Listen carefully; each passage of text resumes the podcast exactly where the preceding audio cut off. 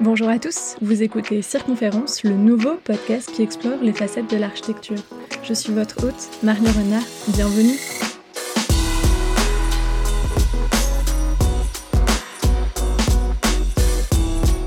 Dans ce nouveau podcast d'architecture, j'interviewe des personnes qui sortent des sentiers battus en développant des initiatives atypiques elles peuvent être architectes ou non, ou pluriactives, et je décrypte avec elles leur vision, leur démarche et leurs projets pour vous proposer des points de vue très différents sur l'architecture.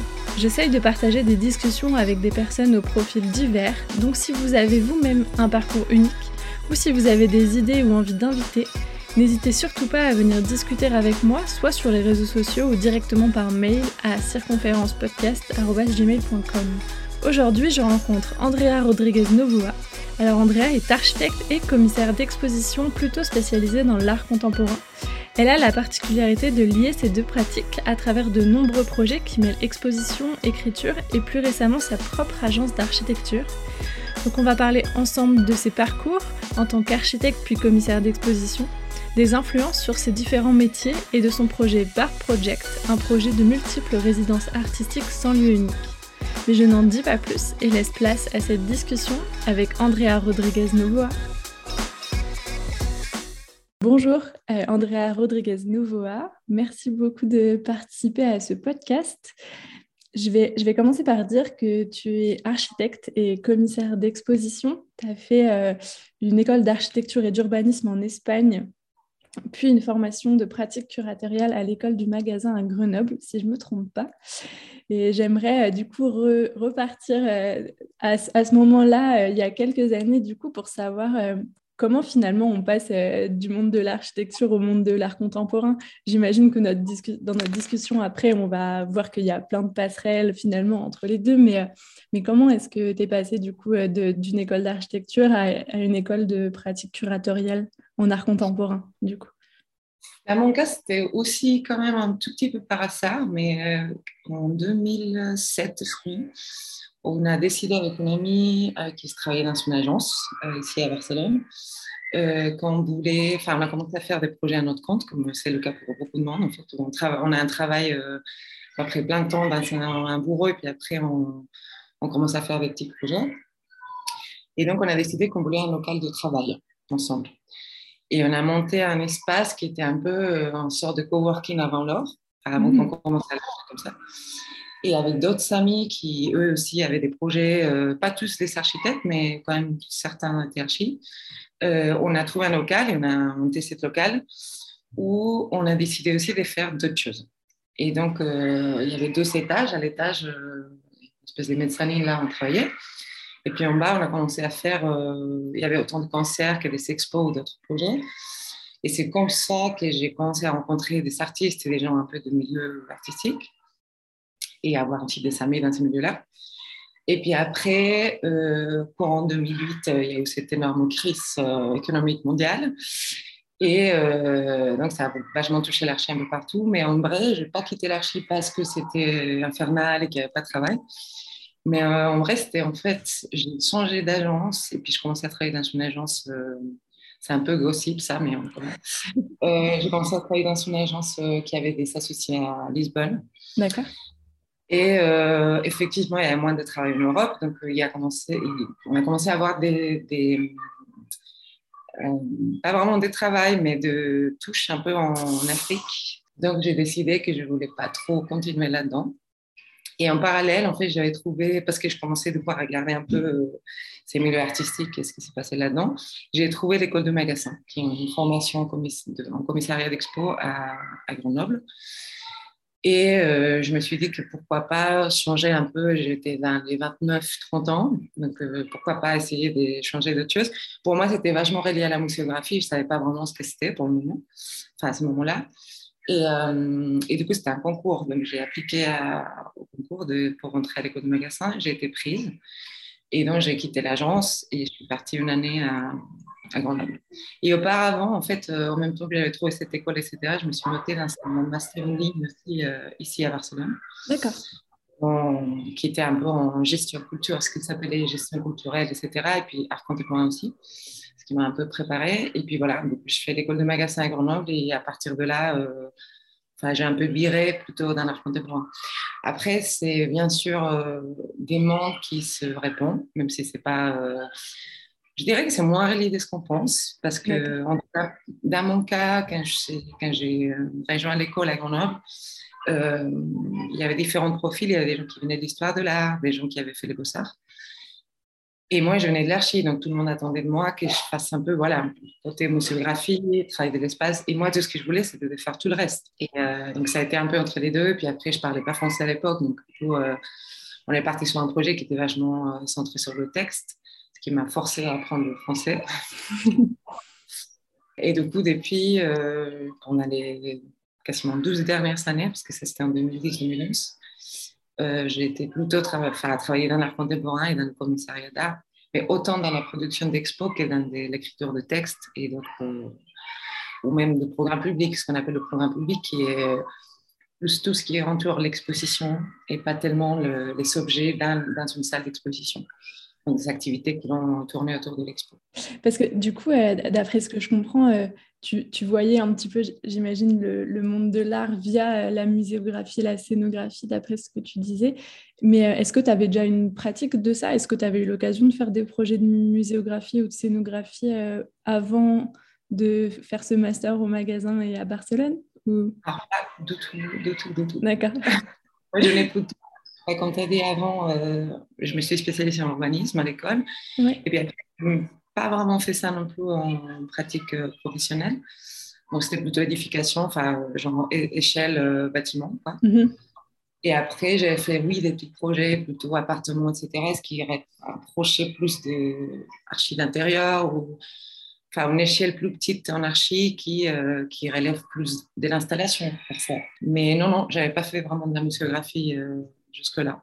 D'accord. Et du coup, euh, j'ai vu que tu avais fait euh, beaucoup de résidences euh, que tu avais obtenu pas mal de bourses, notamment de recherche au sein de différents lieux. Je vais en citer quelques-uns. en France, un peu plus connus, comme le CAPC à Bordeaux, Pompidou, la Casa Velasquez à Madrid, notamment.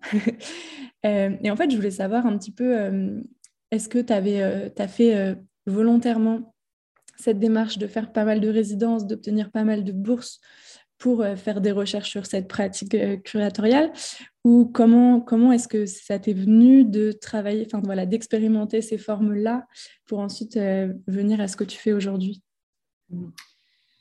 C'est-à-dire que c'est un peu les deux, enfin les deux choses que je veux dire maintenant. Il y a d'un côté, bien sûr, on fait ça à travers ces bourses de recherche où on peut faire une production plus approfondie dans la, question de la recherche, justement, et pas que une production d'expo en tant que telle. Mais il faut dire aussi que la pratique, autant des commissaires d'expo que des artistes même, euh, surtout au, début, en fait, c'est très, très, euh, assez précaire. Euh, donc, ça ne fonctionne pas forcément sur commande quand on commence à travailler dans ce milieu-là, mm-hmm. mais c'est beaucoup, beaucoup médié par des résidences ou des dans le cas des, enfin, dans cas des, artistes, c'est plutôt des résidences euh, comme on les imagine, des résidences de production ou de recherche, dans l'idée où euh, l'artiste va passer un moment dans son institution, dans un endroit, à faire une recherche, puis après produire, produire un projet qui va avoir un, spectacle qui va être montré. Dans le cas des commissaires, c'était plus le cas aussi, mais à l'époque, en fait, il y a dix ans, il y avait surtout des voyages de recherche, ce que je fais beaucoup aussi. Donc, euh, on est invité par exemple une semaine, euh, comme ça. Donc, il y a des, expériences très différentes dans, la, dans, cette idée de résidence de commissaire, ce qui permet en effet, comme tu dis, euh, euh, beaucoup de recherches. En fait, quand, donc, souvent, on n'a pas le temps quand c'est un projet qui, qui, relève plutôt d'une commande. Donc, on, mm. on, demande de faire une expo, on travaille avec, je pas, on a trois mois pour développer une expo, avec un budget pas énorme souvent. Et, donc, il faut proposer un, un, faire une proposition conceptuelle, trouver des artistes, parler avec eux, produire ou choisir des pièces existantes, euh, écrire les textes, euh, faire la com, faire le montage, etc., euh, etc. Donc, c'est vraiment des cadres de travail très, très différents. Donc, la résidence, oui, et puis j'en ai fait plein d'autres à, Los Angeles, en Corée. donc, ce qui permet de vraiment découvrir plein d'artistes aussi, avec lesquels tu vas collaborer peut-être par la suite. Autrement, serait très compliqué. C'est financer des voyages, d'études euh, comme ça, c'est pas tout à fait évident. Pas facile, j'imagine. et, et, du coup, le, le fait que tu aies fait euh, plusieurs résidences bah, du coup, dans des pays très différents, euh, au-delà de rencontrer, j'imagine, du coup, beaucoup d'artistes de nationalités différentes, est-ce que tu as vu des, des choses, euh, des façons de fonctionner différentes? Parce que est-ce que ça t'a permis, par exemple, de rencontrer aussi beaucoup de commissaires d'expo euh, qui avaient des pratiques différentes de la tienne? Est-ce que tu t'as senti une influence, du coup, euh, de ces expériences sur, sur ta pratique aujourd'hui, en dehors de, du fait même que toi, tu travailles, que tu es dans un processus de recherche, etc. Tout à fait, et, pas que les commissaires. C'est-à-dire que dans ce voyage d'études, on, on plein d'artistes, surtout, on fait plein de visites d'ateliers pour, euh, pour cette recherche. Et après, c'est aussi très important, je dirais même qu'on existe parce qu'on bouge, en fait, en tant que mm. commissaire. Mais bien sûr, on rencontre plein de commissaires et on voit d'autres manières d'opérer. Et on rencontre aussi plein de monde qui vont par la suite peut-être t'inviter à faire des projets ou avec lesquels tu vas collaborer. Il y a par exemple un, truc très, très flagrant dans la manière de fonctionner, et notamment des artistes, mais ce qui, ce qui fait aussi des expos, des projets différents par la suite, entre l'Europe et les États-Unis. D'accord. Et même les États-Unis, même l'Amérique en général, je dirais l'Amérique du Sud, ça fonctionne aussi un peu comme ça. Et c'est qu'en Europe, euh, où euh, la production artistique et aussi des concerts est beaucoup basée sur l'argent public. D'accord. Euh, ça dépend des pays. La France, par exemple, est beaucoup plus facile par rapport à l'Espagne ou l'Italie. il y a beaucoup d'aides, des subventions publiques. après, il y a aussi des fondations privées, bien sûr, mais surtout beaucoup d'argent public. Et, ce qui est génial et en même temps précarise d'une certaine manière les pratiques parce que, euh, bah, bien sûr, en fait, les fondations privées ont beaucoup plus d'argent que les publics. Donc, quand tu veux faire des visites télé en Europe, euh, souvent, c'est, tu peux même les faire dans un bar, euh, dans un café, parce que souvent, c'est l'artiste amène son ordinateur. Et donc, tu vois plein de choses qui ne sont pas en atelier, même mm-hmm. si bien sûr, en fait, plein d'artistes sont dans ateliers. Mais souvent, ils produisent quand ils sont en expo ou euh, s'ils sont en galerie parce qu'il y a une expo dans la galerie et qu'ils vont avoir des pièces à vendre. Mais ils ne produisent pas euh, sous une base en fait, de recherche continue. D'accord. Euh, on ne peut pas généraliser, mais c'est en fait quand même beaucoup de fois le cas. Parce qu'il n'y a pas l'argent. en fait, tu as l'argent pour produire en permanence. Et aussi parce que les espaces d'atelier Donc, notamment à Paris, par exemple, il y a des ateliers de la ville, mais c'est quand même assez compliqué d'accéder. Donc, euh, parfois, il faut attendre beaucoup de temps pour avoir un atelier, puis après, on la vie, mais il faut attendre beaucoup de temps. Et puis, ils sont beaucoup des catalogues édités, parce que euh, souvent, il n'y a pas d'honoraire pour les artistes, mais en fait, euh, l'institution édite des catalogues. Oui. Quand tu vas aux États-Unis, par exemple, tu vois des pièces, en fait, notamment à Los Angeles, par exemple, c'est cher, mais en fait, c'est beaucoup plus facile d'avoir des grands ateliers. Et euh, comme le marché, comme il y a beaucoup de marchés et que tout est centré vraiment sur le privé et sur l'achat, il n'y a pas de toutes les subventions publiques, mais tout est basé sur vraiment la production et la vente de pièces, beaucoup plus qu'ici. Et donc, euh, quand tu vas avoir des artistes, en fait, ils sont des pièces en atelier qui sont produites. Ils sont par contre pas de publication, parce que personne ne paye pour ces publications. Donc, ça, ça fonctionne vraiment à l'inverse qu'en Europe. Et ce qui est quand même euh, a un rapport à la pièce, à, la pièce objet euh, qui est très, très différente. Ici en Europe, et je pense que même si ça change dernièrement et qu'on revient un peu au plastique et pas que au service euh, il y a une pratique beaucoup plus discoursive, on va dire, beaucoup plus dans la réflexion et la production. Euh, je crois pendant longtemps, on produisait beaucoup euh, sur l'archive, sur des pratiques beaucoup plus conceptuelles. Et tandis que on revient à la peinture dernièrement beaucoup plus, mais en fait, euh, aux États-Unis, en fait, la sculpture, la peinture, les pratiques vraiment d'atelier euh, sont beaucoup plus présentes. Euh, il en était pendant les 20-30 dernières années, peut-être beaucoup plus qu'ici, en partie à cause de ça, je crois. Ok. Et, donc, l'approche des gens qui travaillent avec ces artistes est aussi beaucoup, enfin, très différente. Parce que tu vas, tu vas faire une expo et tu vois les pièces en amont ça change complètement. Euh, en tout cas, pour moi, qui est très attaché à l'espace aussi, à l'objet même. je dirais, je peux même quasiment tomber dans le formalisme par moment, euh, tellement je suis très attachée à l'objet, à l'échelle, à l'espace, à la manière de travailler. Euh, je travaille sur plan, par exemple, ce qui était un atout en fait pour moi pour travailler de loin, parce que plein de fois, je travaille avec des institutions qui sont ailleurs. Et ça facilite beaucoup le travail, en fait, toute ma, ma démarche et mes connaissances d'anarchie, parce que je fais des plans. Mm. Donc, en fait, tu as les pièces en tête. ça change beaucoup, en fait, l'approche, à la production d'expo. Oui, d'accord. Et, et, c'est vraiment intéressant parce que là, même dans la façon dont tu t'exprimes, on sent qu'il y a quand même un, un, un, poids de, ton expérience en architecture, du coup, que tu investis maintenant dans ton travail de curatrice.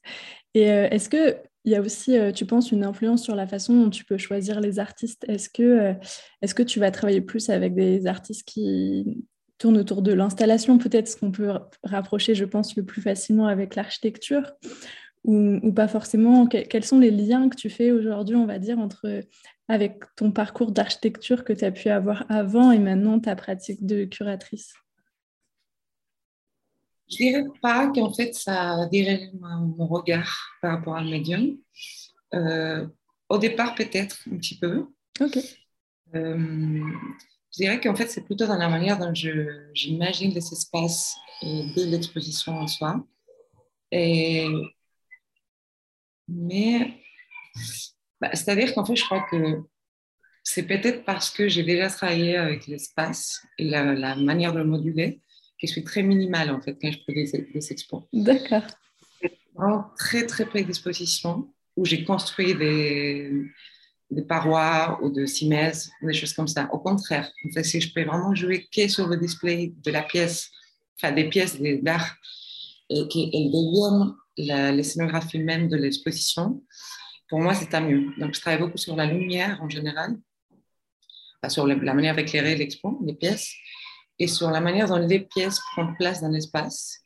Euh, ça, c'est vrai. Donc, même si parfois c'est la vidéo ou euh, des pièces plus immatérielles et pas forcément des installations ou des objets, euh, c'est toute la manière de prendre ces côtés-là qui a enfin, qui ressent un peu les influences de ce que je peux faire avant en architecture, je dirais. Et puis, c'est vrai que, euh, on parlera peut-être plus tard, mais ce projet dont je t'ai parlé, euh, la première fois on a parlé, euh, Bar Project, qui est un projet que j'ai commencé avec deux semi-commissaires à Barcelone. Enfin, c'est un projet surtout des résidences d'artistes et de commissaires internationaux, et puis on fait un programme de formation aussi. Et c'est un projet qu'on a commencé, c'est un, espace propre il n'y a pas de siège en fait de cet espace. on a toujours été accueillis nous-mêmes en résidence par des institutions, des lieux. Euh, et donc, la manière dont on a travaillé dans ce projet et le fait de ne pas avoir un espace, euh, ça nous a obligés à à chaque fois trouver un espace pour montrer les projets qu'on développait avec ces, résidents. Donc, c'était vraiment à l'inverse de, de cette spécifique. Mm -hmm. en fait, c'était vraiment quasiment le contraire. C'était les projets qui venaient choisir l'espace dont il fallait être montré. Et, euh, le fait de ne pas avoir un espace, c'est aussi en fait qu'on avait une tendance à choisir des artistes, en résident, ou des commissaires même, qui avaient une pratique éminemment discursive, comme si donc qui ne travaillaient pas forcément sur l'objet, mais sur une réflexion qui relevait plus de la performance ou de performatif. Euh, donc beaucoup de fois, il y a eu, des, il y a eu parfois des expositions mais beaucoup de fois, c'était plutôt des conférences performatives, des, euh, des, visites dans la ville qui venaient parler de. Enfin, je sais pas, des, on avait un format qu'on appelait My Studio Visit, et donc on a invité des artistes locaux à nous faire une visite d'atelier en dehors de l'atelier. Donc, ils choisissaient un espace de la ville qui, qui parlait de son travail par association, mais qui n'était pas son atelier. Et c'est comme ça aussi que euh, et ça aussi dans l'idée en fait d'un peu lutter entre guillemets contre cette idée de tourisme en fait qu'on a dans la ville de Barcelone, euh, où parfois, je pense, nous sommes amenés à visiter des, logements sociaux euh, produits par euh, le gars des PAC, qui est un, groupe d'archi en fait avant-gardiste en fait qui était très connu ici. Et donc on a amené un groupe des gens voir ces appartements en fait qui autrement ils ne seraient jamais visités. Donc c'était une manière d'être touriste euh, dans la ville, mais vraiment différemment. Où on est allé euh, au port industriel de Barcelone et qui, d'une certaine manière, euh, leur a amené à ces artistes en fait à parler son travail, mais un peu de manière un peu biaisée. Mm et, pas si direct en fait que, ce qu'on se dirait dans, dans, le cadre de, de la télé. Et dans tout cela, je pense que ça a quand même modifié aussi ma pratique personnelle en tant que commissaire, ce qui a un peu redirigé mon regard aussi dans des pratiques plutôt de, enfin, à ce niveau-là. Et, et, ce projet a été très important aussi. Je pense que c'est ce que je t'ai dit aussi la dernière fois. Euh, c'était aussi pour moi la manière de, retrouver cette réflexion sur la police, on va dire sur la ville, euh, parce que j'aime bien expliquer que cette manière de bouger dans la ville parce qu'on n'avait pas de lieu, je sais que parfois euh, on était logé nous-mêmes dans un espace que nous on louait pour, je sais pas, supporter un autre projet indépendant qui avait besoin de sous. Parfois, euh, c'était une grande institution qui nous, euh, qui nous accueillait, nous, et ce qu'on donnait, nous, c'est le programme au retour. Il y en avait un espace de travail gratuit. Et, euh, mais en fait, nous, aussi, on prenait un, plan de la ville et qu'on dessinerait tous nos, nos, projets pendant les 10 ans ou 12 ans quasiment qu'on a travaillé, ça ferait une espèce de chorégraphie en fait, dans la ville dans laquelle on bouge. Et, quand, et ça ferait une espèce de map de force, de, plan de force en fait de relations sociaux, sociales en, en quelque sorte, euh, parce que ça ramène le public, ça ramène pas que de l'art en fait, justement le fait de travailler dans des lieux qui sont pas forcément des lieux artistiques, ça fait qu'il y a des gens qui viennent voir ce projet qui ne qui sont pas forcément le public de l'art ou le public euh, considéré élitiste parfois. Et donc c'est des quand on, il y a des rencontres assez chouettes qui se produisent euh, grâce à ça. Oui. Tu, tu, m'avais répondu, c'est trop digression. Euh. non, mais non, c'est génial. Mais, mais, oui, je me rappelle bien, tu m'avais parlé que, que du coup, à travers votre projet qui s'appelle Bar Project, euh, euh, vous faisiez un peu une sorte de, mapping dans la ville parce que chaque, chaque artiste présentait son travail dans des, dans des lieux différents, etc. Et du coup, j'imagine qu'il y a vraiment une réflexion entre la pratique de l'artiste et l'espace où il va présenter son travail. Enfin, est-ce qu'il y a voilà, est-ce qu'il y a vraiment un lien entre le lieu où est présenté euh, le travail de l'artiste et le lieu en lui-même? Mhm. oui, tout à fait. C'est justement ça, en fait. L'idée, ce qui est quand même génial et en même temps assez euh, tendu, on va dire, parce que en général, euh, les résidences des artistes et des commissaires, enfin les longues résidences, parce qu'elles ont des formats différents, mais celles des productions, et, elles durent trois mois.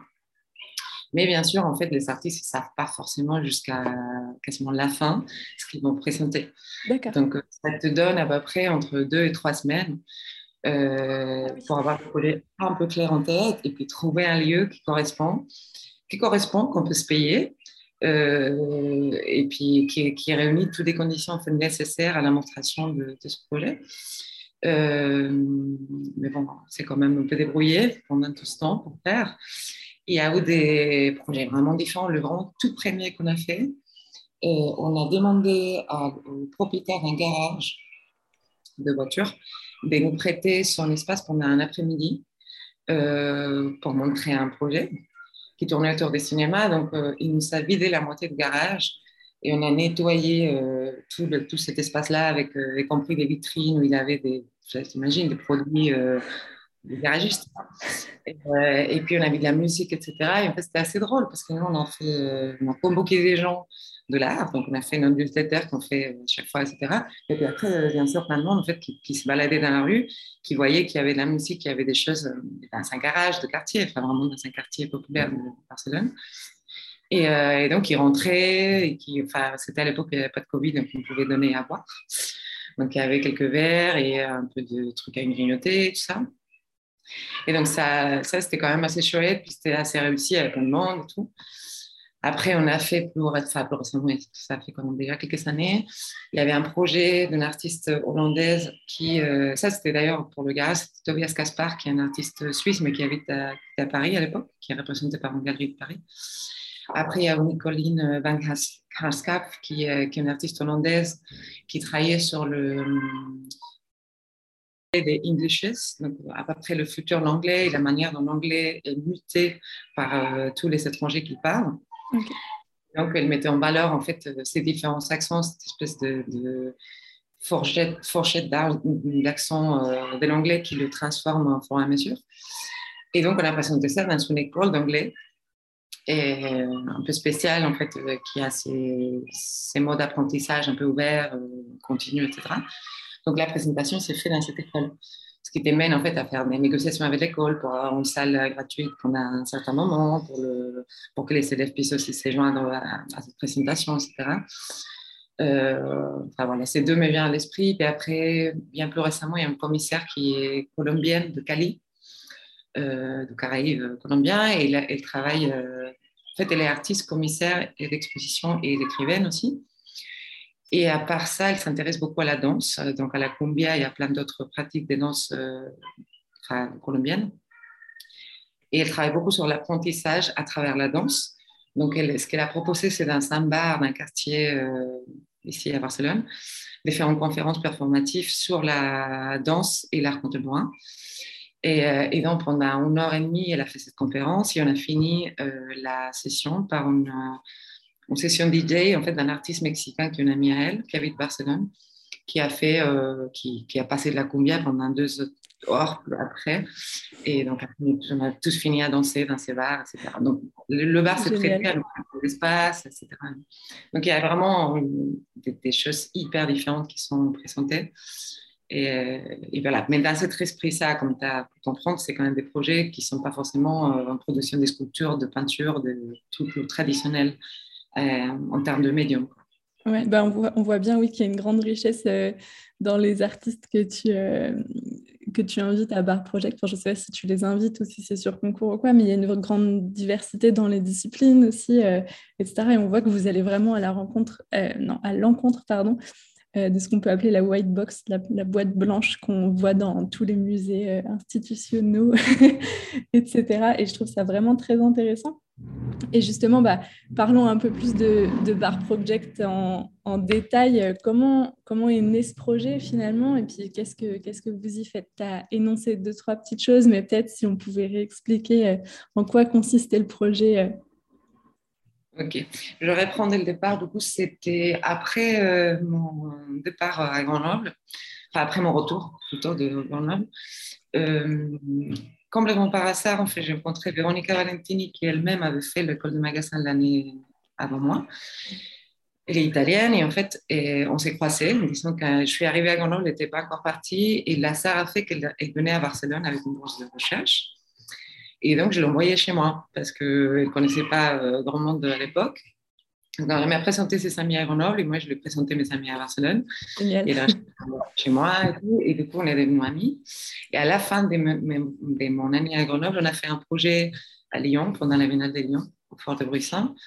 Euh, et on a invité enfin, plein d'artistes de l'Amérique du Sud parce que c'était une invitation dans le cadre de la Biennale euh, curatée par Victoria Norton, qui est une commissaire argentine et qui avait un focus sur l'Argentine. En fait, c'était. Euh, Rhône-Alpes et euh, la région de Buenos Aires étaient jumelés. Donc, il y avait une espèce de focus sur l'Argentine. Et parmi ces artistes, parce que nous, on a un peu éclaté, on a invité des artistes de l'Amérique du Sud de manière générale, on a invité Wilfredo Prieto, qui est un artiste cubain, qui, lui, habitait à Barcelone à l'époque.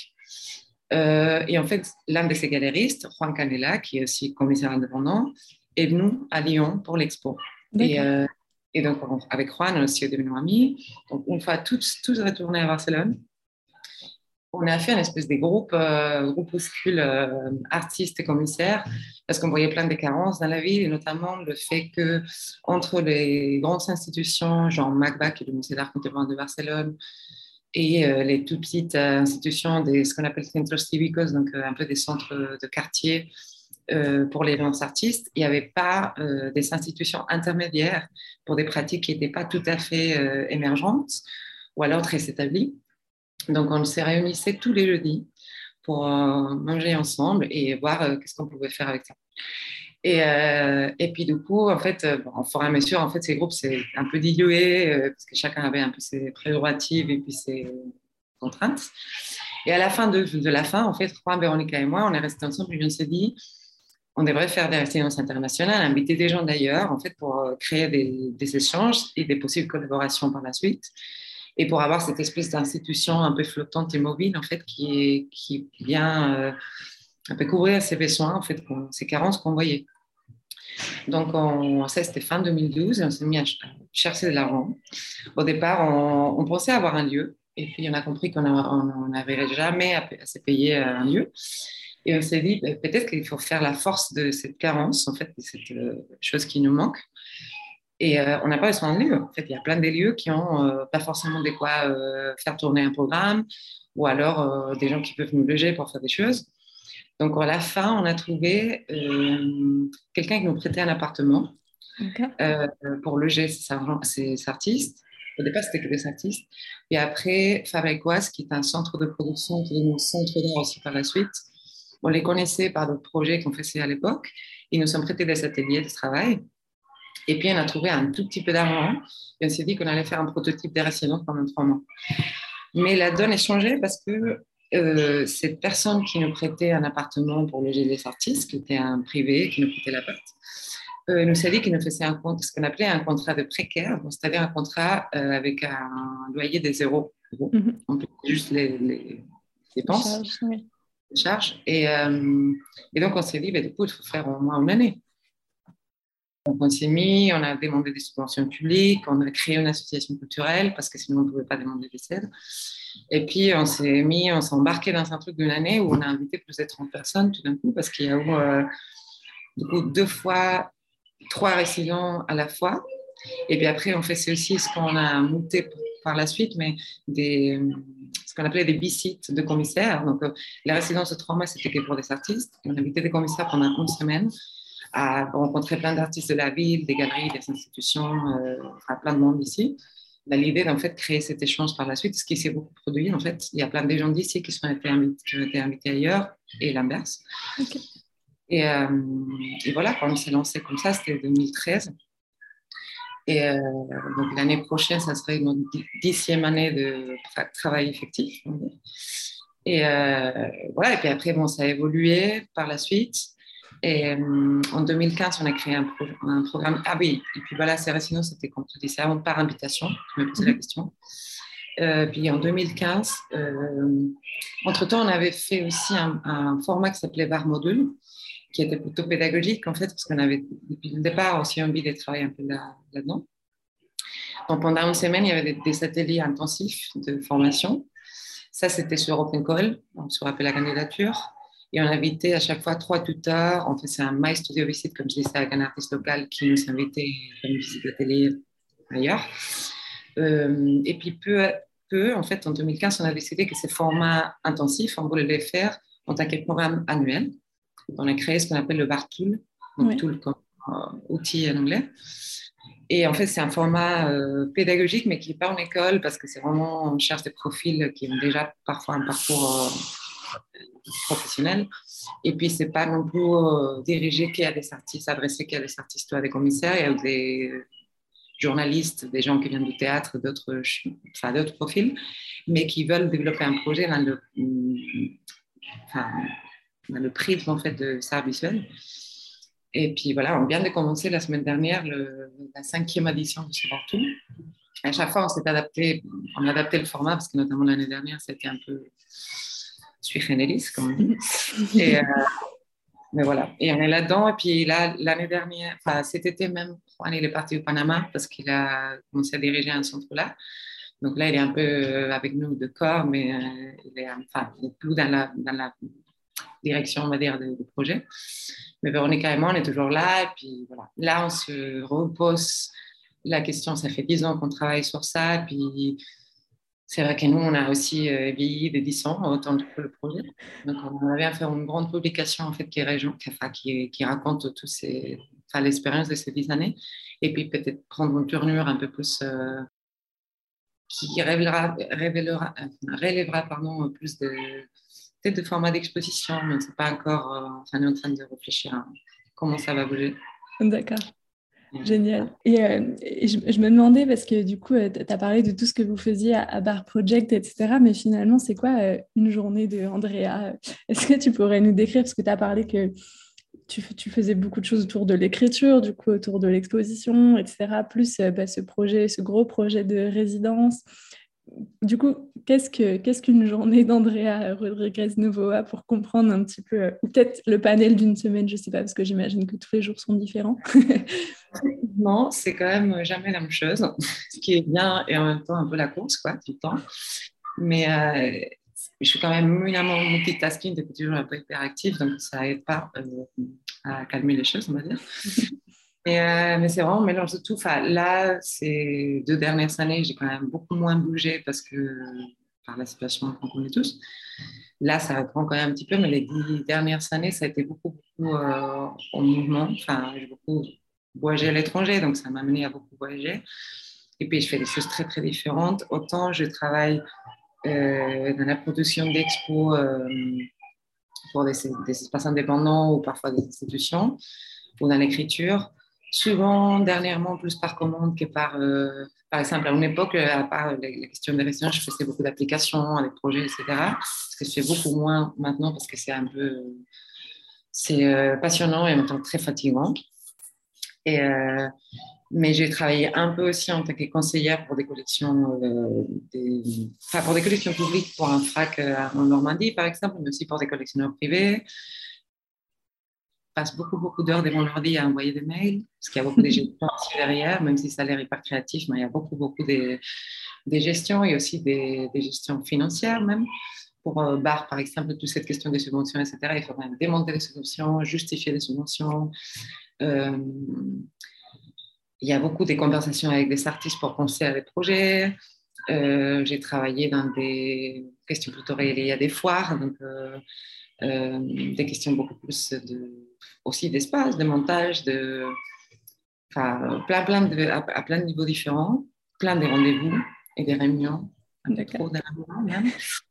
Et puis, ces deux, trois dernières années, comme j'ai évoqué aussi quand on parlait la dernière fois, j'ai un, je suis un peu revenue à l'archi.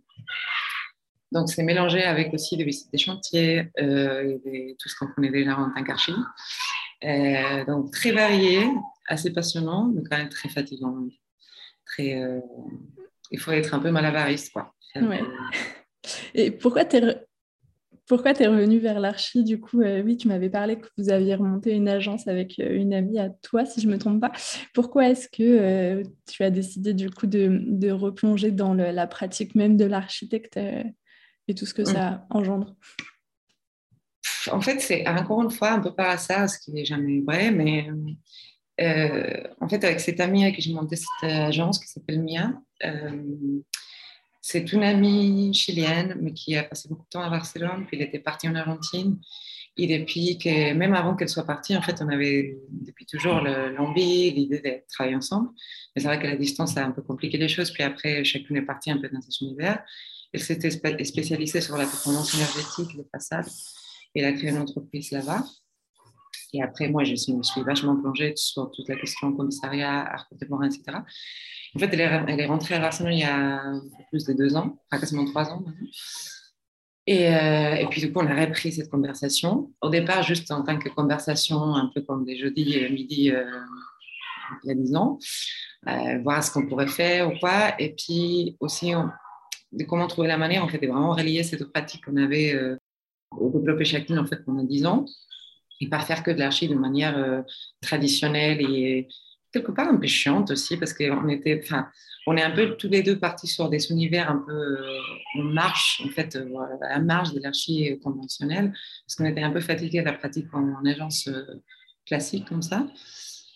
Et, et puis, entre-temps, il y a cet ami Léopold Banchini qui est archi aussi, et que tu connais peut-être, Léopold Banchini, architecte, son agence. Lui, il était par, aussi par divers, raisons diverses. Et on s'était rencontrés à Barcelone, on avait travaillé ensemble il y a longtemps. Il, était rentré à Genève, il vient de Genève, euh, puis Lisbonne, puis l'Australie, puis rentré en Europe. Il m'a proposé de travailler avec lui parce qu'il a une pratique d'anarchie, mais qui se rapproche beaucoup aussi de l'installation. Il a beaucoup travaillé pour des institutions culturelles, avec des artistes. Et donc, il m'a proposé, parce qu'on a quand même cet univers euh, qui se rapproche et parce qu'on est très proche, de euh, travailler ensemble pour remonter son agence. Et puis, du coup, pendant plus d'un an, je suis allée chaque semaine, de trois jours à Genève pour travailler avec lui. D'accord. Et, puis, du coup, c'était lui et moi. Et puis, c'était assez euh, drôle et en même temps un peu fou parce que c'était un peu tout recommencé. Moi, ça faisait pas longtemps que je travaillais vraiment en tant qu'archi. Et, euh, et, du coup, voilà, c'est comme ça aussi que j'ai un peu repris. Puis là, en fait, j'étais censée, on ne savait pas si c'était une collaboration de six mois, d'une année ou quoi. Puis on a vite compris qu'en fait, les projets reprenaient tout ça. On a gagné un grand concours pour un parc à Genève. Et puis, du coup, ça demandait plus d'engagement, euh, tout ça. Puis, on avait décidé qu'en fait, on allait trouver quelqu'un qui, qui me substituer moi, et puis un peu moins collaborer pendant un moment. Puis, la Covid est arrivée, donc je continue à faire à distance, tout ça.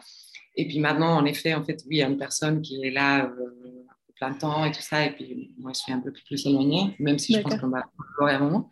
Et entre-temps, du coup, on a commencé ces projets MIA, qui est Meta Industrial Architectures avec euh, Magdalena Stornol. Et euh, puis pour le moment, on a des petits projets à droite à gauche, et puis chacune, on a aussi quand même beaucoup de travail euh, chacune de notre côté.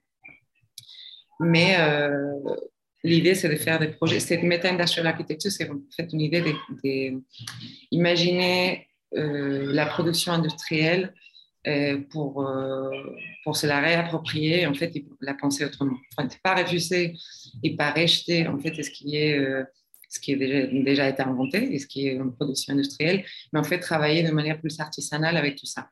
Et cela, autant quand on pense à des matériaux, qu'à la manière de réfléchir à un détail constructif ou à un espace euh, de manière plus générale. Et puis aussi très relié à cette idée euh, de, durable, on va dire, enfin, ou euh, sustainable. Je pense que c'est durable en français, non? Oui. mais autant financière que sociale et que environnementale. Donc, à beaucoup, beaucoup de niveaux. Et, euh, et voilà, essayer de vraiment relier cette pratique plus culturelle et, et de l'espace qu'on a euh, chacun de ce côté.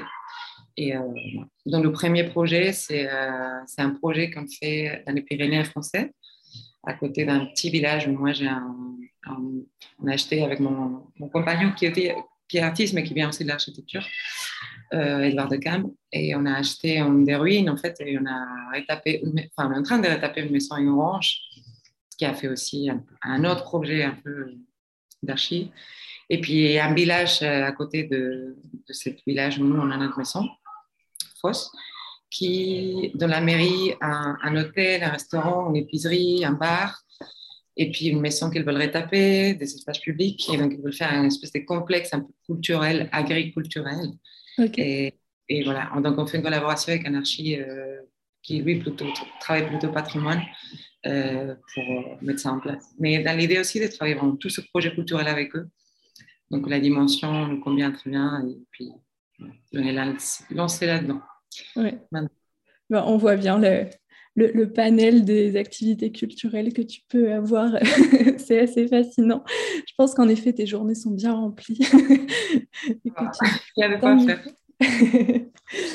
je, vais, je vais maintenant me diriger vers mes, dernières petites questions euh, habituelles. Et la première, c'est euh, est-ce que il y aurait une rencontre qui a été euh, significative dans, ton parcours. Tu nous as parlé de, de plein de rencontres jusque-là, mais peut-être que tu veux en compléter une ou en, nous en nous apporter une autre dont tu ne nous as pas encore parlé Je vais être un peu lieu commun quand même, mais bon, à part. Euh, en fait, les femmes ont été très importantes dans ma vie et notamment dernièrement, il y a beaucoup, beaucoup de réflexions reliées aussi au féminisme. Même si je ne suis pas militante, mais je suis quand même. On ne peut pas le choix en étant femme euh, féministe, quoi.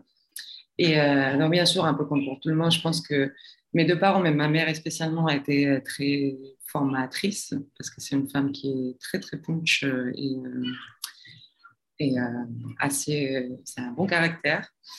ça, c'est vraiment dans le personnel. Et puis, je dirais deux personnes, pas une seule personne, mais deux rencontres, qui, sont plutôt côté archi d'ailleurs, mais, mais qui ont été très, très importantes.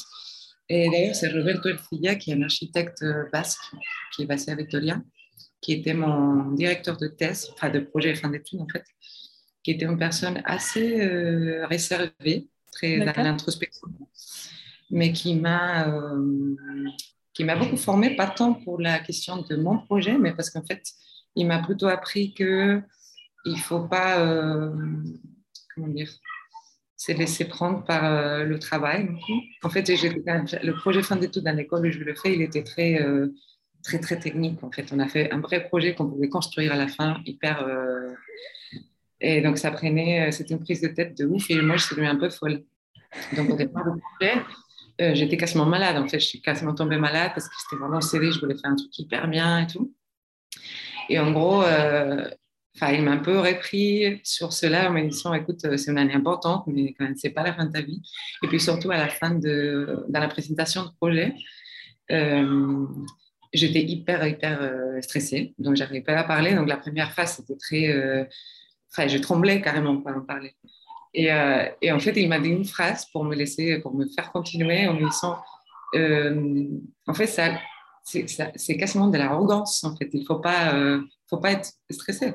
C'est-à-dire que ça peut être hyper bien, ça peut être hyper mal. Bah, c'est pas grave, c'est juste Bassi, quoi. Et, enfin, Bassi fait, quoi. Génial. Euh, et, ça m'a donné un calme, en fait. Euh, donc, c'était une personne très. Euh, voilà, on a eu une espèce de relation personnelle, en fait, à part professionnelle qui était très, très, très formatrice aussi. Et puis, Christine Algaz, qui, qui était l'une de mes chefs, en fait, au tout début de ma pratique d'archi, qui était vraiment la meilleure chef, je pense, que j'ai eue de ma vie. Et ça, c'était parce que c'était une femme. En fait, je suis désolée de dire, mais euh, ça sonner très. un, peu, un peu trop, mais c'était vrai et euh, qui avait vraiment la juste, euh, juste balance entre euh, la tendresse et la force. Et, et j'ai beaucoup, beaucoup appris en fait avec elle. Je pense que si maintenant je, je pense que je peux vraiment mener une équipe ou, gérer des gens en étant quand même cool, je pense que c'est grâce à elle. Donc ça, c'était très, très important aussi. Génial. Ok, bah, super.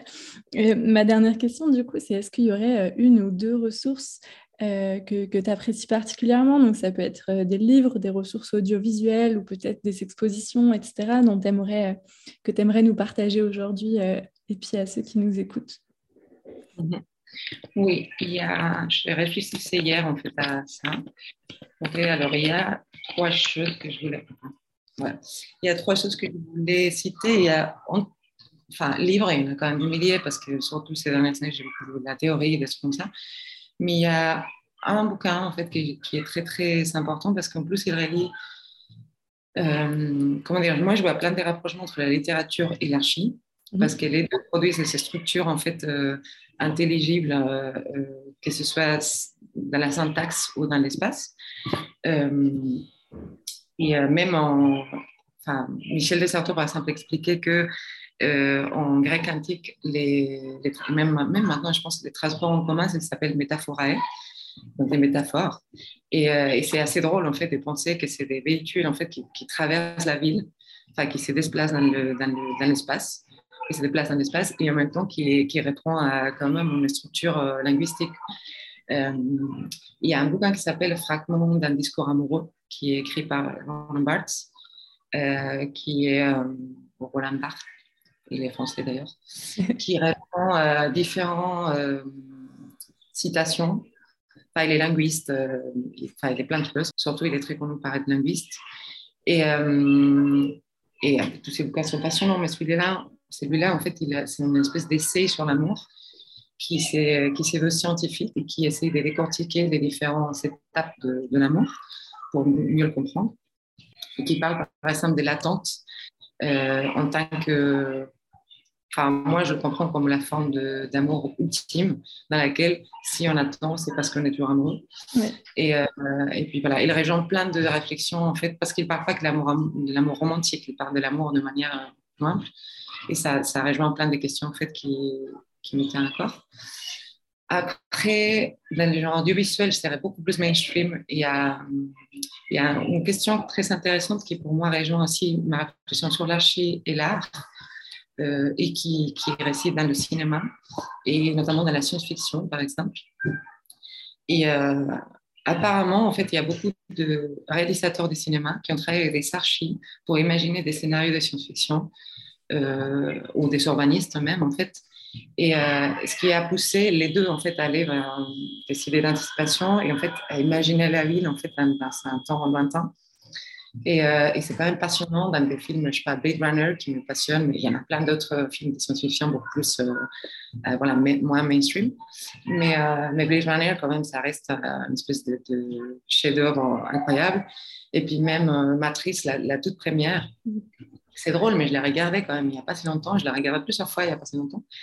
Et, euh, dans l'une des premières images, fait, quand ils sont dans une espèce de petit KGV euh, avec un informaticien et tout ça, il y a même un bouquin qui est appuyé, enfin, c'est-à-dire dans un film qui, a l'air d'être vraiment une espèce de blockbuster hyper mainstream, il y a un, exemplaire des simulations et simulacres, je ne sais pas si, on appelle comme ça en français, des Baudrillard, qui est un peu le, pareil, les, les ouvrages par euh, enfin, excellence en fait de la réflexion euh, des post-structuralistes et en fait de, qui, qui, qui résume beaucoup des réflexions en fait de l'art contemporain les 20 dernières années.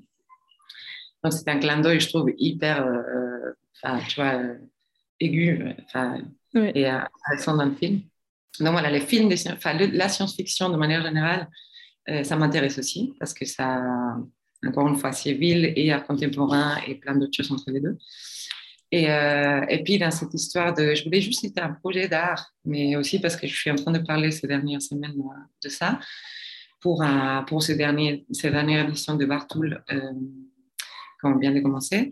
On travaille avec Dora Garcia, qui est une artiste espagnole euh, assez reconnue, en fait, qui, qui, a fait la Biennale de Venise, le pavillon espagnol de la Biennale de Venise il y a déjà quelques années, et qui travaille sur euh, le langage beaucoup, euh, qui est assez conceptuel.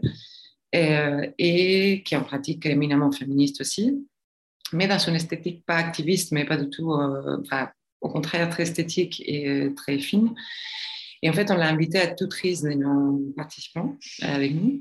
Et elle travaille sur un projet qui s'appelle Red Love, donc Amour Rouge, qui est centré sur Alexandra Kollontai, qui est une révolutionnaire politique et sexuelle russe de début du 20e, de ces années 20, 20. Et je t'invite vraiment à, chercher son travail parce que c'est hyper intéressant. Euh, et qu'elle développe en fait pour le moment sur deux films, euh, Love with Obstacles, donc euh, Amour avec des obstacles, et If I Could Wish for Something, et si je pourrais désirer quelque chose, et qui est centré sur la nostalgie, pour le résumer de manière très très stupide, hein. c'est beaucoup plus compliqué mais la nostalgie ou la tristesse en tant que force euh, ou énergie qui nous mène en fait à continuer.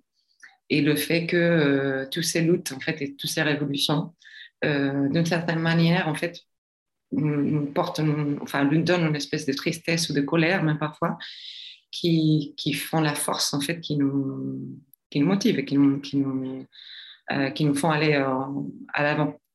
Donc, euh, la manière dont, et tout cela, en fait, beaucoup centré sur le féminisme et toute la tristesse, en fait, la, et les problématiques liées à la, lutte des femmes, en fait, euh, historiquement. Euh, donc voilà, je suis un peu dans cet univers-là aujourd'hui. Et, et, ça, ça relie aussi beaucoup les territoires. Donc, ces deux films, le premier se passe dans les, le, se passe dans les archives en Russie sur Alessandra Kollontai puis le deuxième au Mexique avec les révolutionnaires mexicaines euh, féministes. Euh, et puis après, je pense qu'il y aura d'autres films par la suite qui relient le fait que Kollontai était euh, ambassadrice de la Russie au Mexique et comment ces, pratiques se relient, comment ces territoires se répondent quoi, différemment. Et, mais aussi les territoires et les espaces que ces gens invitent en fait sont, ont beaucoup été modifiés par toutes ces différentes pratiques et ces espaces publics aussi. Donc voilà je, je finis là. Mais c'est très, très, très intéressant. Et je ne vais pas manquer d'aller euh, fouiller aussi tout ça. Euh, merci beaucoup pour ces, toutes ces ressources. Euh, peut-être, du coup, bah, juste pour finir, où est-ce qu'on peut retrouver tes activités, notamment peut-être Bar Project principalement, et puis peut-être tes activités de curation aussi? Oui, alors Bar Project, on va lancer je pense, début janvier, notre nouveau site, parce qu'il y en a un site maintenant, c'est pas projet.net, mais euh, il ne marche pas, il marche pas très bien. Et on a refait un neuf parce que c'est un peu le seul site, le vrai site qu'on a. Et donc euh, là, on est en train de remplir toutes les informations et c'est en anglais et en espagnol. Il est déjà, mais bon, il sera complet et, euh, parce que c'est un peu notre archive en vrai des dernières, des dernières années. Et puis au niveau personnel, on fait ça un peu à droite à gauche parce que pour tout te dire, j'ai pas un site web. Mhm. Euh, j'ai toujours été un peu, je sais pas si timide ou euh, juste stupide en fait, mais euh, j'ai un peu de mal en fait à avoir un site avec mon, mon nom. Donc bon, j'ai bien sûr un Instagram qui est un Instagram qui, qui a des choses personnelles, des trucs d'archives, des trucs d'art, enfin un peu tout quoi. Donc c'est mon nom sur Instagram. Puis on a un Instagram de Bar Project aussi. Il y a un Instagram de Mia qui n'est pas très nourri pour le moment. Mais il faut plutôt googlisser et puis tomber sur. Il n'y a pas. Y a pas... Ça marche. Eh ben, merci beaucoup en tout cas pour euh, tout ce que tu nous as partagé, toutes ces activités foisonnantes qui sont relativement incroyables. Euh, J'invite vraiment tout le monde à aller creuser tout ça parce que c'est vraiment, vraiment chouette. Donc, merci beaucoup euh, de, tout ce temps que tu as passé avec nous. Non, merci beaucoup à toi et mon plaisir. C'est toujours chouette de réunir souvent toutes ces années de travail. merci. Merci à vous de nous avoir écoutés. Retrouvez donc toutes les activités d'Andrea à la fois sur ses réseaux sociaux et sur son site internet. Et si vous aimez ce podcast, n'hésitez surtout pas à le partager autour de vous, c'est ce qui l'aide le plus à se faire connaître. Et si vous souhaitez me contacter pour me poser des questions ou simplement pour discuter, c'est avec grand plaisir, donc contactez-moi en message privé ou par mail à circonférencepodcast.gmail.com. D'ici le prochain épisode, je vous souhaite une très belle journée et je vous dis à très bientôt sur le podcast Circonférence.